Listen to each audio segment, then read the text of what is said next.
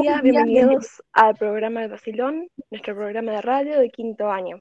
Hoy es 7 eh, de junio y estamos acá con el grupo 1. Tenemos como conductora a Luna Boine, también detrás de escena está Nacho Garramone, que fue el productor de este programa, nuestro musicalizador Jerónimo Agüeroletos, y también tenemos a um, Sandra y a Fiorella en redes sociales. Buen día, ¿cómo estás, Luna? ¿Cómo te sentís hoy en nuestro programa? Buen día, Guada, ¿cómo estás? Eh, la verdad, estoy muy nerviosa, pero muy feliz que se vuelva esto y la virtualidad lo hace como se puede. Pero nada, ¿vos cómo estás? También la verdad que bastante nerviosa, pero intentando disimular y llevarla como se puede. Porque bueno, también es bastante particular estar sentada en el piso en mi casa con una cámara de frente. Es bastante diferente a, nuestra primera experiencia, pero bueno, el vacilón sigue y tenemos bastantes cosas para hoy. ¿Qué onda con el vacilón? ¿Qué, qué tenemos preparado? Bueno, hoy tenemos una entrevista a Juan Manuel Marchetti, un surfista creativo publicitario y escritor. Lleva a cabo por Santino Marchetti. También contamos con dos columnas, la de Flashback 2020, detrás de se encuentra Fiorella Monsalvo, y por último tenemos otra, El origen del anti-back, eh, a cargo de Gonzalo Andersen. Bueno, se ve como que vamos a tener un muy buen programa hoy, bastante interesante todo lo que nos prepararon, o por lo menos lo que he podido ver. Así que creo que lo vamos a disfrutar bastante. Pero antes de empezar, eh, nuestro musicalizador nos tenía preparado un tema, pero... Ahora lo vamos a dejar con la canción Hoy te toca ser feliz de Mago de Oz, que es del álbum Gaia, La voz dormida, que salió en 2005. Y esta canción trata sobre los problemas de la vida, de cómo solucionarlos y de que siempre hay que sonreír. Y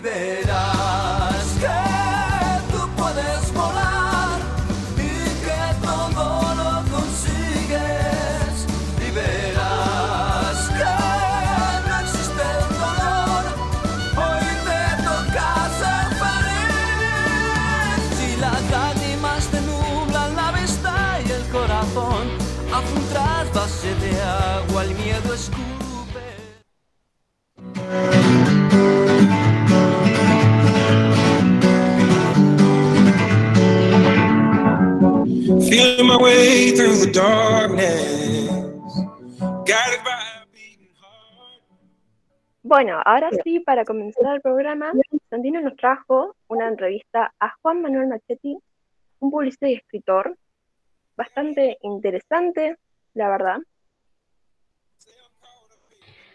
Sí, se toca un interesante tema de cómo fue su experiencia escribiendo libros y así ahora lo dejamos con la entrevista.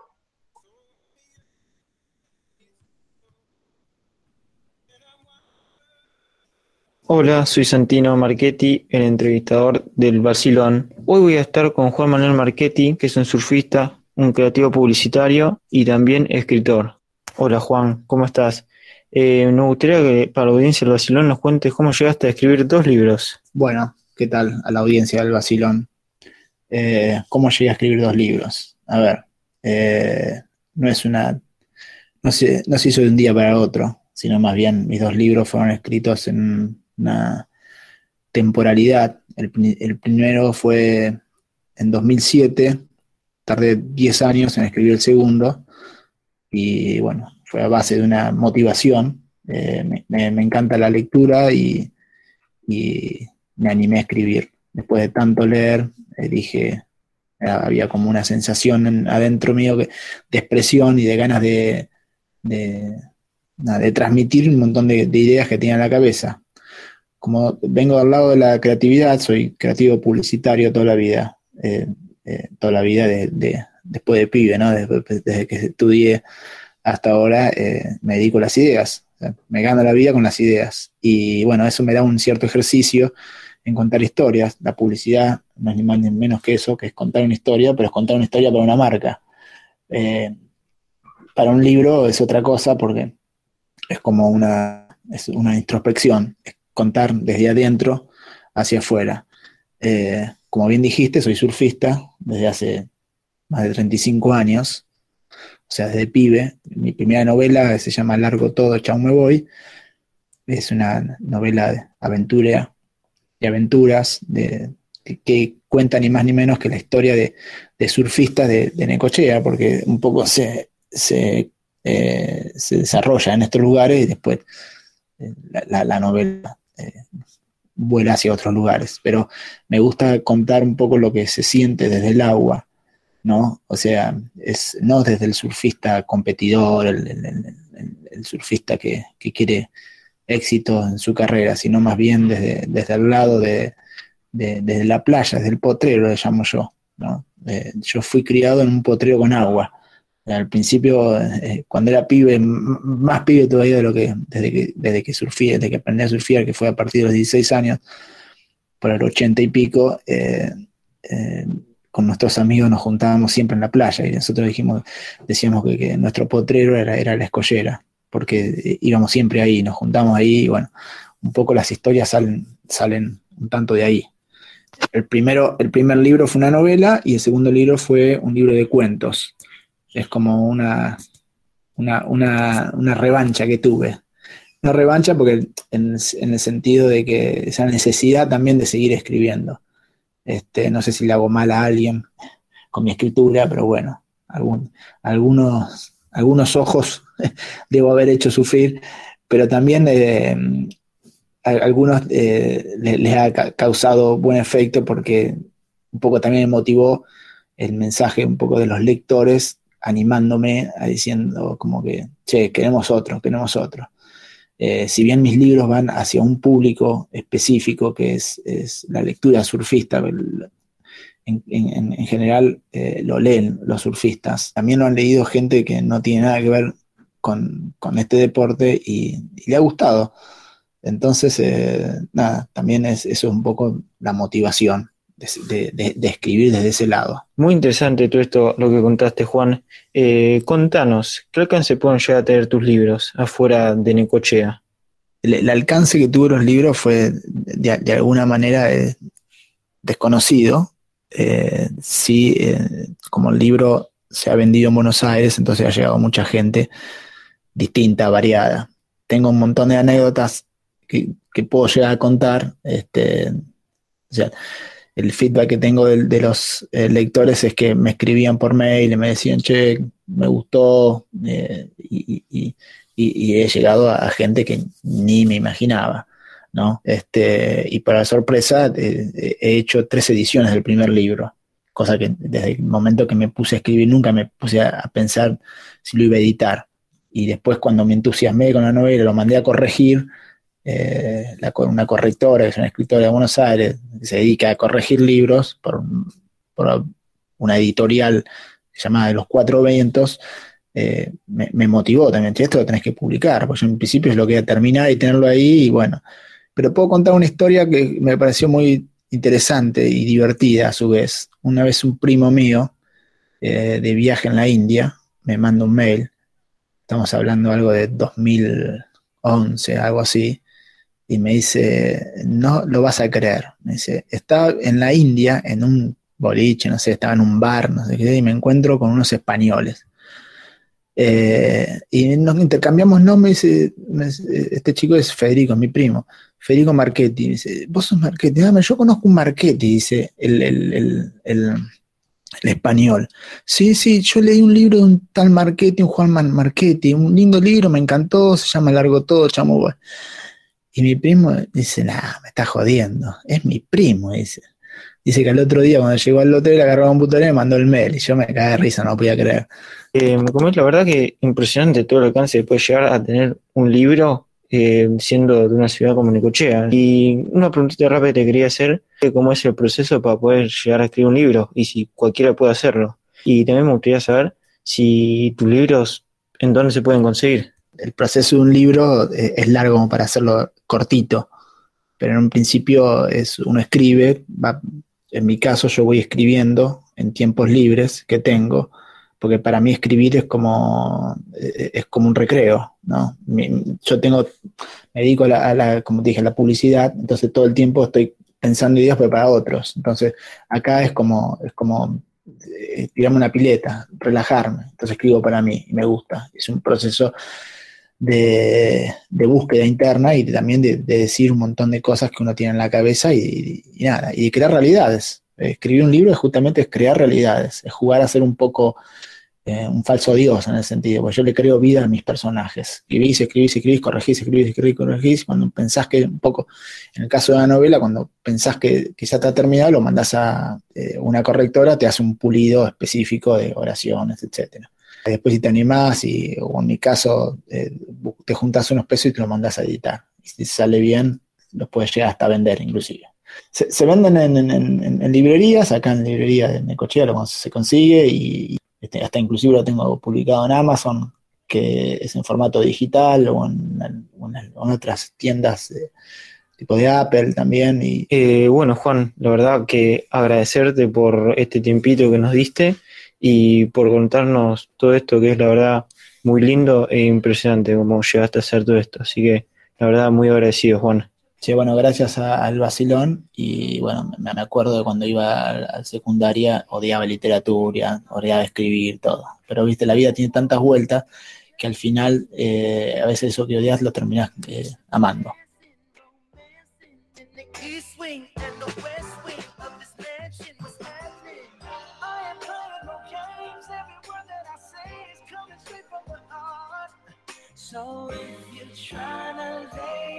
Bueno, la verdad es que muy interesante la, entrevista que nos preparó Santino. Muchísimas gracias y también a nuestro entrevistado Juan Manuel Machetti.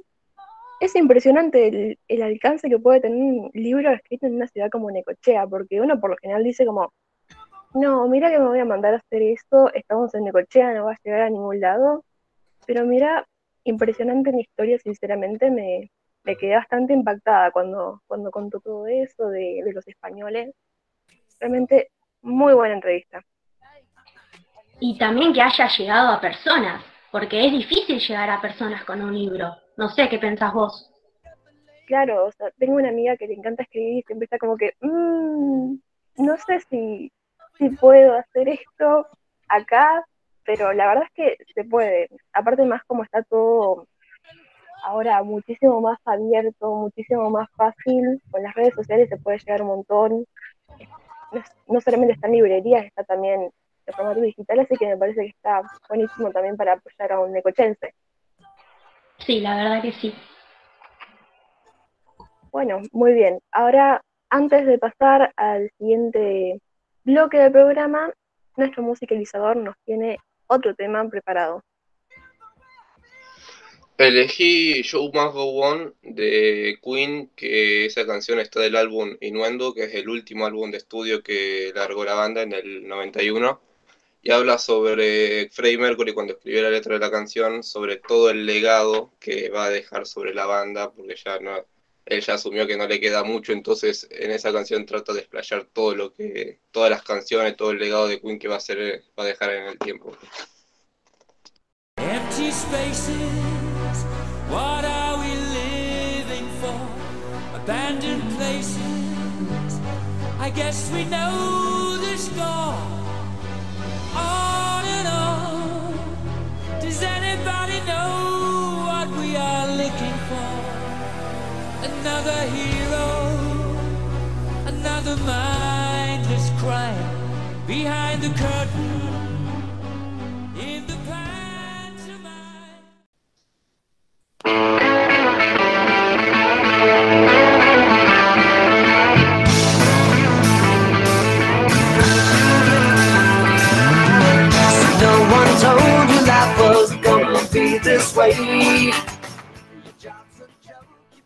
Bueno, después de esa muy buena entrevista, tenemos preparado la primera columna que la llevó a cabo Fiorella Monsalvo, se llama Flashbacks del 2020, que creo que es bastante apropiado para la situación que estamos viviendo ahora mismo.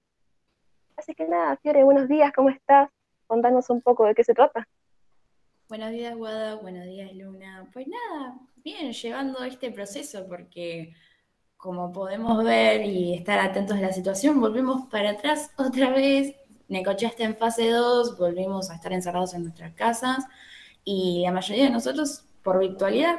Así que nada, básicamente este tema no es para traer melancolía, nostalgia, sino para levantar el ánimo, porque últimamente se ha estado notando que los adolescentes están decayendo con esto y no es obviamente por venir de mala onda, no, no, es para concientizar y nada más traer buen ánimo.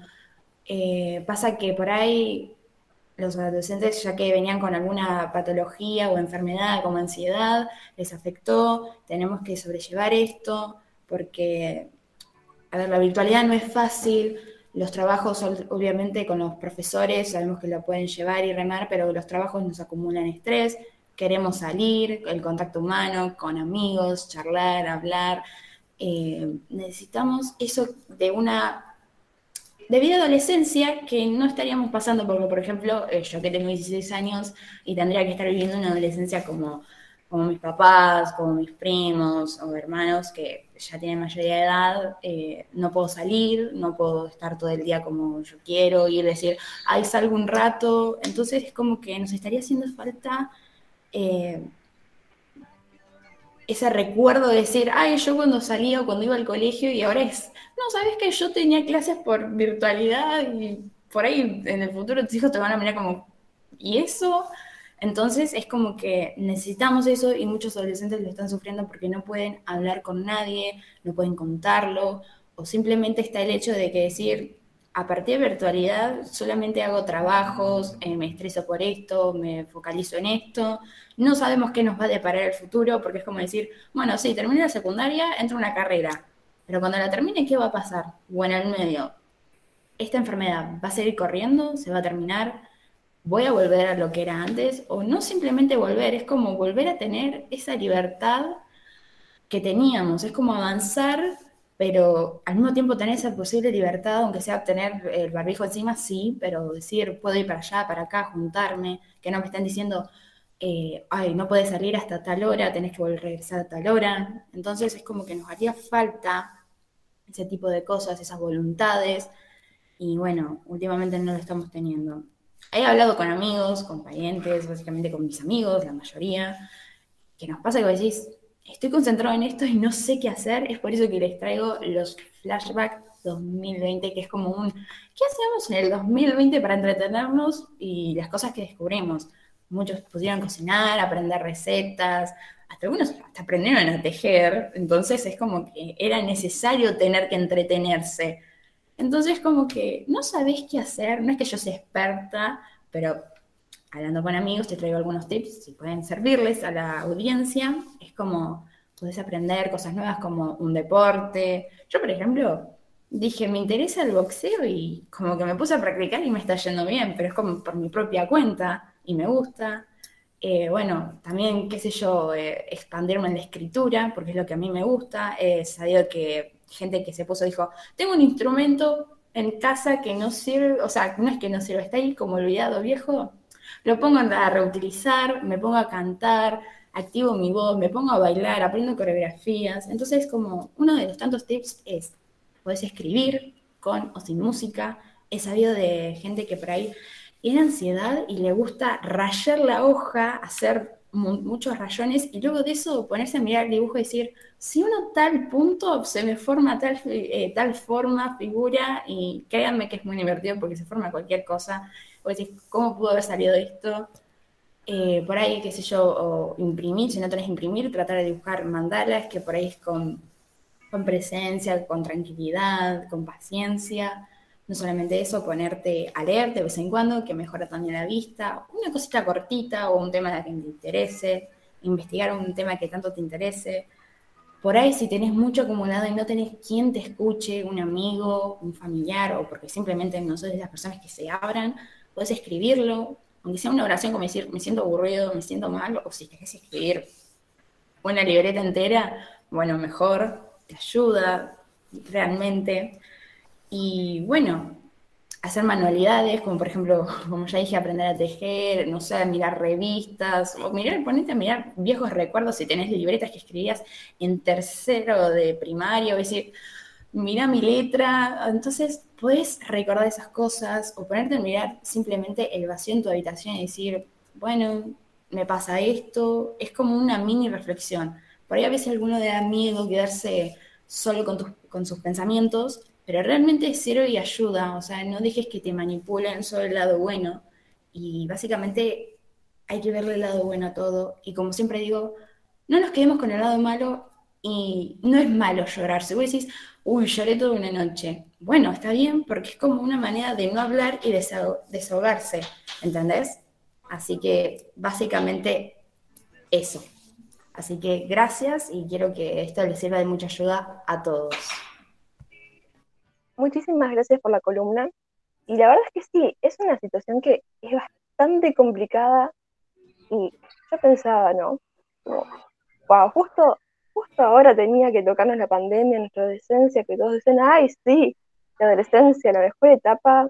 Y la verdad es que se puede hacer la mejor etapa de esta forma. Va a ser diferente a lo que esperábamos, claramente, pero se puede. Hicimos un montón de cosas en 2020 para, para poder, no sé, entretenernos. La verdad es que yo pensaba como que, la verdad es que nos inventamos de todo. Yo llegué a un punto en que vi un video de cómo aplaudir con los pies y me puse a aplaudir con los pies. Intenté de todo, no sé si les habrá pasado a ustedes, Luna, alguna cosa media bizarra que hayas intentado. Yo, la verdad, no, pero me empezó a interesar mucho la lectura. Mirá que a mí no me gusta leer, ¿eh? pero en cuarentena me instalé la famosa Wattpad, y empecé a leer y me entretuve un montón. Y nada, no me animo obviamente a escribir uno porque no tengo mucha imaginación, pero la verdad que me empezó a interesar mucho la lectura y eso que no me gustaba para nada, no me gustaba para nada leer. Y nada, y acá estoy leyendo. Claro, como que cada uno fue desarrollando hobbies nuevos. Poner en mi casa, no sé, poner hace cinco años debe estar una guitarra, en realidad era de mi mamá, así que más años, pero ahí cinco años yo dije, bueno, ¿sabes qué? Me mando. También había uno que le me mando. Tipo, hay cosas para hacer, por más que resulten en bol, están encerrados, bueno, es un rato hasta que las cosas mejoren y que podamos seguir. No sé si Fidel vos habrás desarrollado algún nuevo hobby o alguna anécdota de, de cuarentena, ya sea de la primera o de esta. He desarrollado varias, algunas muy bizarras y otras, eh, ya sabes, divertidas, por ahí algunas que te quedas, pero básicamente mm, la pandemia vino no tan bien, o sea, pero en algunos contextos, la verdad que yo era como, vengo una familia de parte de paterna que le gusta cocinar y yo antes era como, bueno, me quedo sola con mi hermana, es como, bueno, tengo que cocinar lo sencillo. Pero creo que en cuarentena todos nos que pasó que dijo, bueno, ¿sabes qué? Me pongo a buscar recetas y creo que la verdad no podría ir Masterchef, pero la verdad que descubrí un nuevo hobby, me gusta, me relaja, me tranquiliza. También hemos aprendido a decir, che, ¿qué es esto viejo que hay acá en esta caja? Y vos decís, lo puedo reutilizar, lo puedo hacer esto. La verdad que me dediqué a hacer tantas manualidades que ya la verdad eh, podría poner una tienda para vender ahí, saber si a quién le gusta, a quién no. La verdad es que nada, sí, también he buscado cosas bizarras como Wada, que es como te quedas. Los videos que he hecho para las Olimpiadas del año pasado, creo que son, creo que a todos nos pasó, que nos quedamos. ¿Por qué estoy con una galletita en la frente tratando de meterla en mi boca? Eh, pero y grabarnos, y era como, bueno, pero la verdad es que sí, o correr dentro de una habitación porque no puedes salir para hacer tantos kilómetros y ganar puntos para tu equipo, y que tus papás entren a la habitación y te queden como, ¿qué haces? Digo, estás corriendo en círculos. Pero la verdad es que sí, tengo momentos divertidos y hemos, con mis amigos, por ejemplo, hemos descubierto las videollamadas party o las videollamadas de pijamada, quedarte hasta las 3 de la mañana hablando, charlando, diciendo qué hicimos y bueno, nada. Pero finalizo con que me alegro que hayan todos descubrido nuevos hobbies, que podamos sobrellevarlo con positividad. Yo sé que cansa tener siempre positividad de por medio y decir otra vez con esto, pero capaz que podemos salir, ¿eh? Y somos básicamente adolescentes los que siempre tenemos la positividad, las ganas de todo, así que a sobrellevarlo y nada, Luna, me alegra que hayas descubierto un nuevo hobby y conozco la aplicación, te aseguro que es una aplicación de las mejores para leer. Y nada, gracias por escucharme y espero que les haya servido. Estuvo muy bueno y sí, la verdad es que hay que tomarlo lo mejor que podamos. Tenemos una adolescencia bastante particular, muchas anécdotas. También desde la escuela nos acompañaron un montón y nos hicieron reír haciendo, no sé, me parece lo más bizarro que hemos hecho, educación física dentro de, adentro de nuestras casas con una cámara de frente. Tenemos cosas para recordar, tanto buenas como malas, pero bueno, intentemos quedarnos con las buenas y poder seguir para adelante. Así que bueno, muchísimas gracias por la columna. Ya pasamos a la siguiente, pero antes Pero nos tiene otra canción. Esta vez elegí la canción Pride in the Name of Love de YouTube, que es, es del álbum de Unforgettable Fire, perdón por la pronunciación, que salió en el año 1984 y habla sobre Martin Luther King y su muerte, ya que él fue un gran predicador sobre los derechos de los negros, que hasta ese momento no eran nulos y no tenían nada, entonces él fue como una gran voz para los negros. Y esta canción habla sobre eso y el día que lo mataron.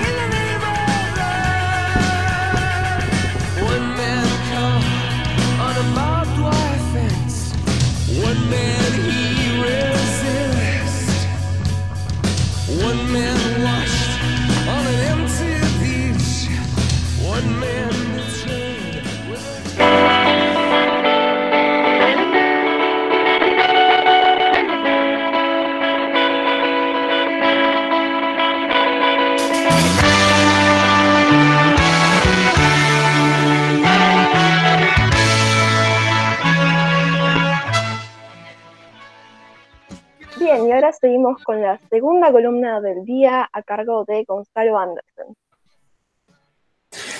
Muchas gracias, Wada. Y disculpen en primer lugar por no tener la cámara activada, el, está rota, así que para la próxima voy a intentar encontrar alguna solución. Y si mi voz suena algo constipado, es que estoy, bueno, constipado. En fin, mi columna se llama El origen Antivac y habla de justamente eso, el movimiento antivacunas y cómo inició. Quizás no es una columna tan personal como la anterior, no obstante, creo que es una, anécdota o una historia un poco mm, agridulce y graciosa y que te, queda, te quedas pensando cómo es que esto es real, cómo es que esto no es una ficción. Y es que últimamente, con el foco ubicado en las vacunas para el COVID-19, se ha estado hablando del movimiento antivacunas, o antivac, para abreviar. Los hemos visto tanto en Estados Unidos como acá en el obelisco. Y siendo sincero, sin pelos en la lengua, es un movimiento absurdo y asesino. Está bien ser escépticos, pero cuando el escepticismo roza el negacionismo y la estupidez, pierde su mérito y propósito. Pero bueno, además de ser sinceros, hay que ser razonables. Porque qué fácil descalificar el movimiento y sus seguidores, sin negar sus argumentos, sus motivos, y en especial su origen, porque no salieron de la nada. Y si hablamos de existir, existen desde la implementación de las vacunas. A ver, si yo fuera un tipo promedio a principios del siglo XIX, dudaría si alguien quiere inyectarme viruela bovina en el brazo. Pero a fin de cuentas, aquellos a quienes le inyectaban la viruela bovina no se infectaban con viruela humana, es decir, no fallecían. Y así se radicó la enfermedad. Los argumentos en ese entonces eran religiosos, y lo son hoy en día, entre otros como que los que plantean que las vacunas violan la libertad individual, los profesantes de terapias alternativas y los que creen que las vacunas tienen efectos adversos, entre ellos el autismo. Y bueno, es algo que hasta el cuadragésimo quinto presidente de los Estados Unidos de América, Donald John Trump, cree con vehemencia. Y acá es cuando me quiero detener, porque en el año 98 se dio un importante suceso que dio pie a gran parte del movimiento antivacunas actual, un suceso que voy a bautizar el imbécil, la guita y las vacunas o en palabras un poco más sofisticadas, Wakefield, el fraude y la triple vírica. Es un tema complejo, largo y con su historia, pero voy a intentar resumirlo. En el 98 se publicó un estudio correlacionando la triple vírica, que es una vacuna que se le da a los infantes de un año, que es contra la sarampión, la rubiola y las paperas, y el autismo. Fue publicado en una revista científica inglesa de mucho prestigio llamada The Lancet. Pero el estudio rápidamente fue encontrado culpable de ser malo, Para usar términos científicos, se le calificó de nefasto, una basura y una absoluta porquería. Múltiples otros estudios se realizaron en millones de niños y no probaron ningún tipo de relación entre el autismo y la triple vírica. El reporte fue eventualmente retractado por The Lancet. Bien. Por ahora no parecen muy contundentes las pruebas para el lado antivacuna, pero luego se descubrió una evidencia que... Ah, no, disculpen, eso es todo. Esa es la base del movimiento antivacunas actual. En serio, no hay nada más que eso. Han habido pequeñas hipótesis sucesoras sobre químicos específicos, pero teniendo en cuenta que las vacunas no causan autismo en primer lugar, medio como que no tienen caso. Pero bueno, no va a bastar tan solo con decir el estudio es nefasto para, convencer a nadie, porque probablemente ya les han dicho que el reporte ha sido refutado, pero no, no, no suma mucho. A ver, quiero aclarar que yo no soy ningún hipercientificista experto en la materia, y no quiero regurgitar palabras hipercientificistas que no comprendo. Podría hablar de los errores científicos del reporte, pero partiendo de que apenas puedo pronunciar su nombre, el cual es hiperlapsia nodular linfoide, colitis no específica y trastorno generalizado del desarrollo en niños, no creo que sea muy honesto de mi parte. Así que lo voy a repasar por encima, esa parte nada más. El reporte fue escrito por el ex, muy importante ex, doctor Andrew Wakefield, quien es visto hoy en día como el fundador del movimiento antivacunas moderno.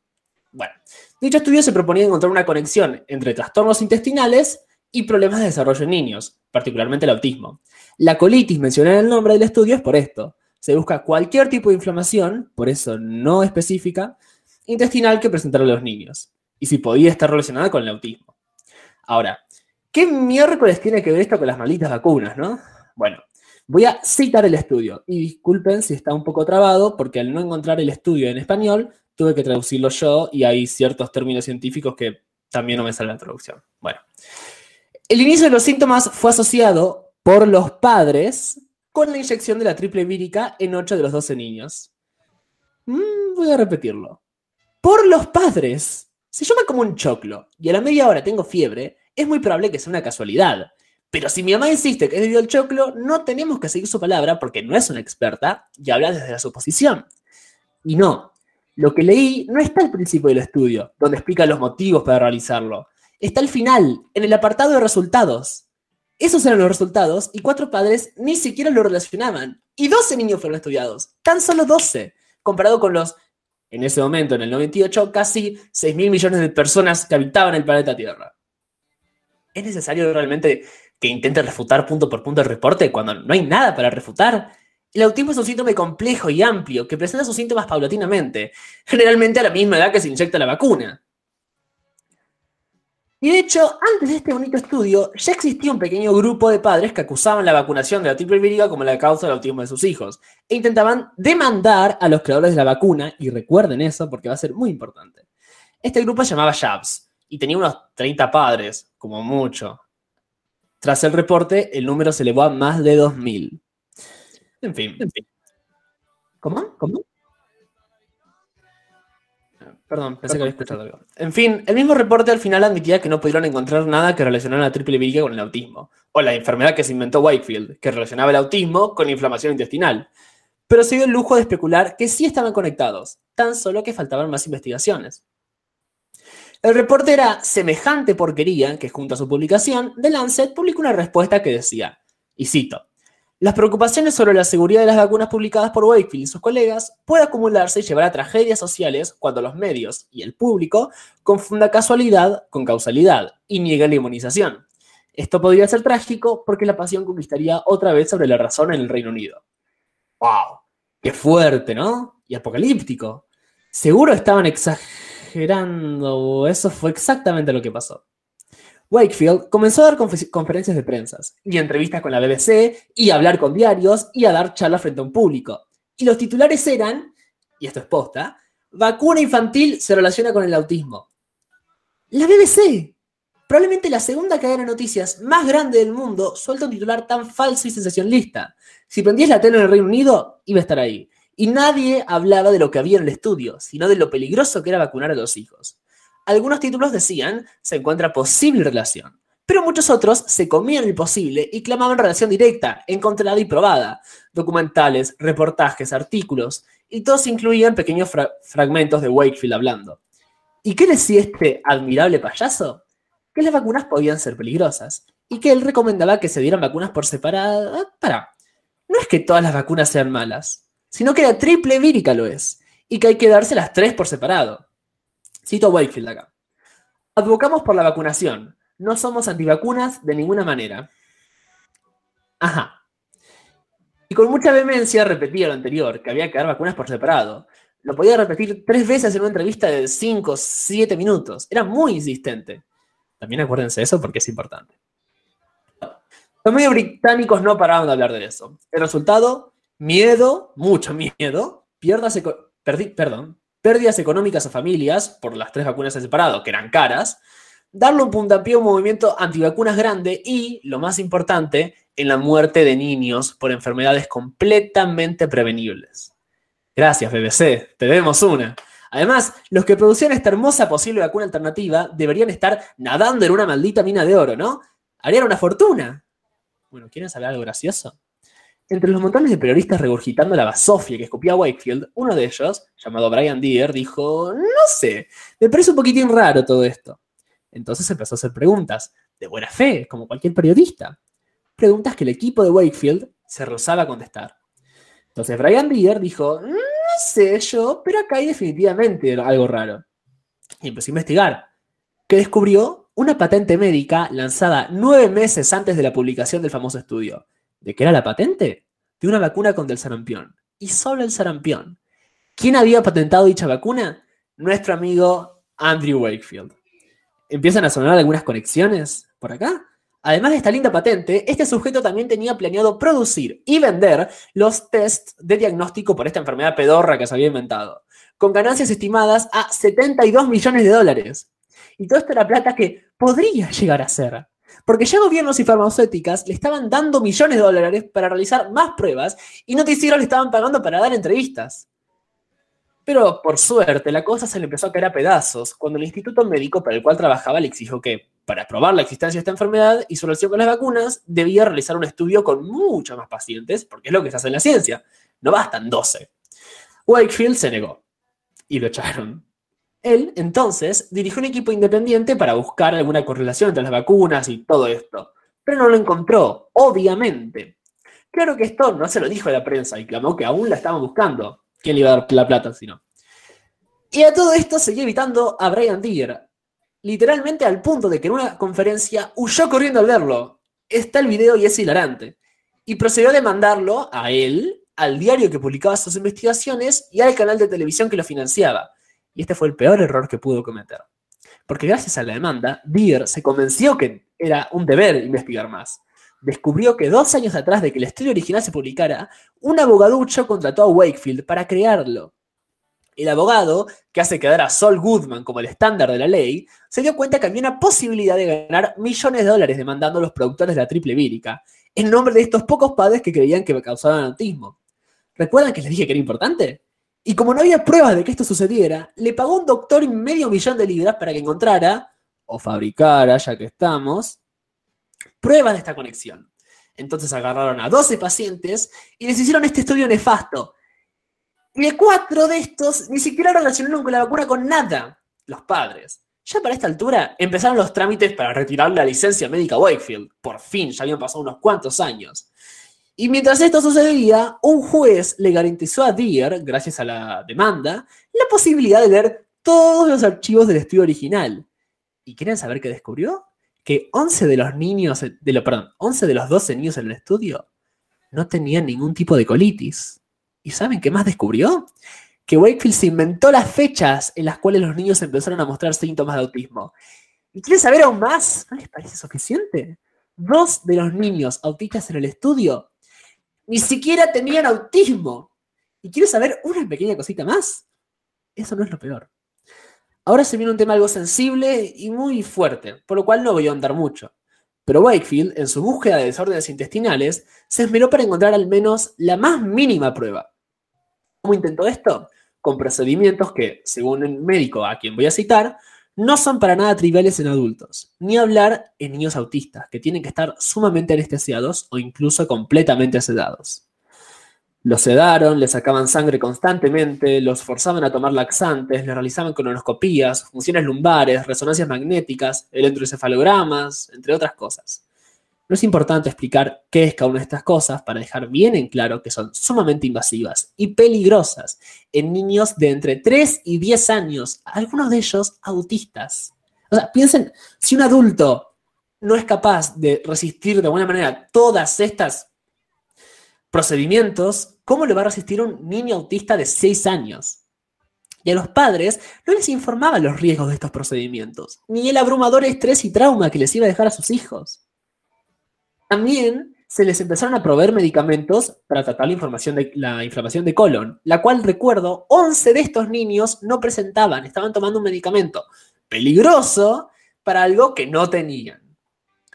Toda esta información fue publicada por Brian Dier en un documental, ya unos cuantos años más tarde de que todo empezara. Y sumó al reportaje que tenían los juicios para quitarle la licencia, el miedo por las vacunas desapareció y los seguidores de Wakefield dieron la verdad y... Ah, no, wait. Una porción de los seguidores de Wakefield hicieron oídos sordos y lo siguieron mancando. Y lo siguen mancando hoy en día, haciéndolo millonario. Porque, escuchen esto, no está preso. ¿Por qué no? Porque hizo semejante fraude que aún no existía ningún tipo de precedente. Por lo tanto, no hizo nada ilegal en ese momento. Hoy sería ilegal hacer eso. En ese momento, no lo era. Y hoy en día sigue dando charlas y entrevistas y publicando libros y llenándose de guita. Pero acá está lo interesante, porque su discurso cambió. Ya no le vale decir que la triple ibérica causa autismo y que hay que inyectarse otra cosa. Porque ahora todas las vacunas son malas. Todas causan daño. Ahora es completamente un antivacunas. Porque su público necesita que lo sea. Pero a ver, ¿cómo demonios pasamos de esta vacuna causa autismo a viejos en el obelisco convencidos de que George Soros y Bill Gates nos van a inyectar microchips comunistas. Bueno, ¿nunca jugaron al teléfono descompuesto? Al parecer, el aviso de The Lancet no solo estaba en lo cierto, sino que se quedaba corto. El miedo es muy poderoso, siempre lo ha sido, en especial en manos de los medios. Y es una pena ver cómo hay gente tan susceptible, porque a fin de cuentas el antivac, como muchas otras teorías conspirativas, es un movimiento antiluminista, neoreaccionario incluso. ¿Por qué debería creerle a los expertos que me hablan desde la tele? ¿Por qué debería creerle a la ciencia? Si yo sé lo que siento, conozco mi cuerpo, mi sangre, y estos locos nunca me han ayudado a mí. ¿Qué motivo tengo para creerles? Si mi hijo es autista y nadie me da una mano, ni me explican por qué. En cambio, este tipo de acá me dice todo lo que quiero escuchar, todo lo que yo ya he creado de antemano, y me lo confirma. Me coloca desde el lado oculto, pero acertado de la sociedad, y eso se siente mejor. Así que vamos al obelisco, porque yo no pienso vacunar a mis nenes y con mis hijos no se metan. En fin, gracias por escuchar y conclusión. No miren la tele, menos la BBC o TN, que es la BBC Argentina. Muchas gracias. Bueno, la verdad es que impresionante la columna y todo el trabajo de investigación por detrás. La verdad son cosas que no me esperaba escuchar. Fue mucho más profundo que un simple no se pongan vacunas, todo tuvo su historia y realmente una historia basada en un fraude, por lo que nos ha podido contar Salo. Así que bueno, nos sirve para recordar que no hay que ser unas esponjas absorbiendo todo lo que nos meten y nos dicen, sino que hay que tener un poquito más de conciencia de lo que escuchamos. Eso está muy bueno que nos enseñen a hacer en nuestro colegio. Así que muchísimas gracias, muy interesante la columna. Y bueno, y acá también, como acabo de decir, que no seamos esponja, no seamos esponja también de nosotros mismos. Así que nada, espero que, hayan podido disfrutar. Luna, ¿algo para decir? Yo la verdad está todo dicho. no tengo nada para aportar. Eh, así que nada, sigamos. Muy bien.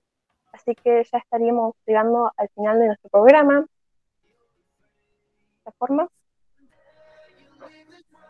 Tuvimos un muy buen programa quizás con algunas complicaciones, siendo que estamos cada uno en nuestras casas y es la primera vez que lo hacemos así. Pero yo creo que lo llevamos adelante lo mejor que pudimos. Que muchísimas gracias al equipo, las columnas, la entrevista. Fue un muy buen programa, me gustó mucho. Vos, Luna, ¿cómo te sentiste? La verdad que me encantó la experiencia de conducir el programa de radio y me pareció muy divertido, aunque tuvimos unos pequeños errores, pero se puede ir mejorando más adelante. ¿Y a vos, Guado, cómo te pareció?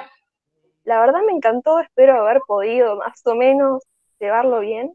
Yo creo que hacemos un buen equipo, así que bien, ya, estoy, ya quiero que sea el próximo para poder preparar más cosas.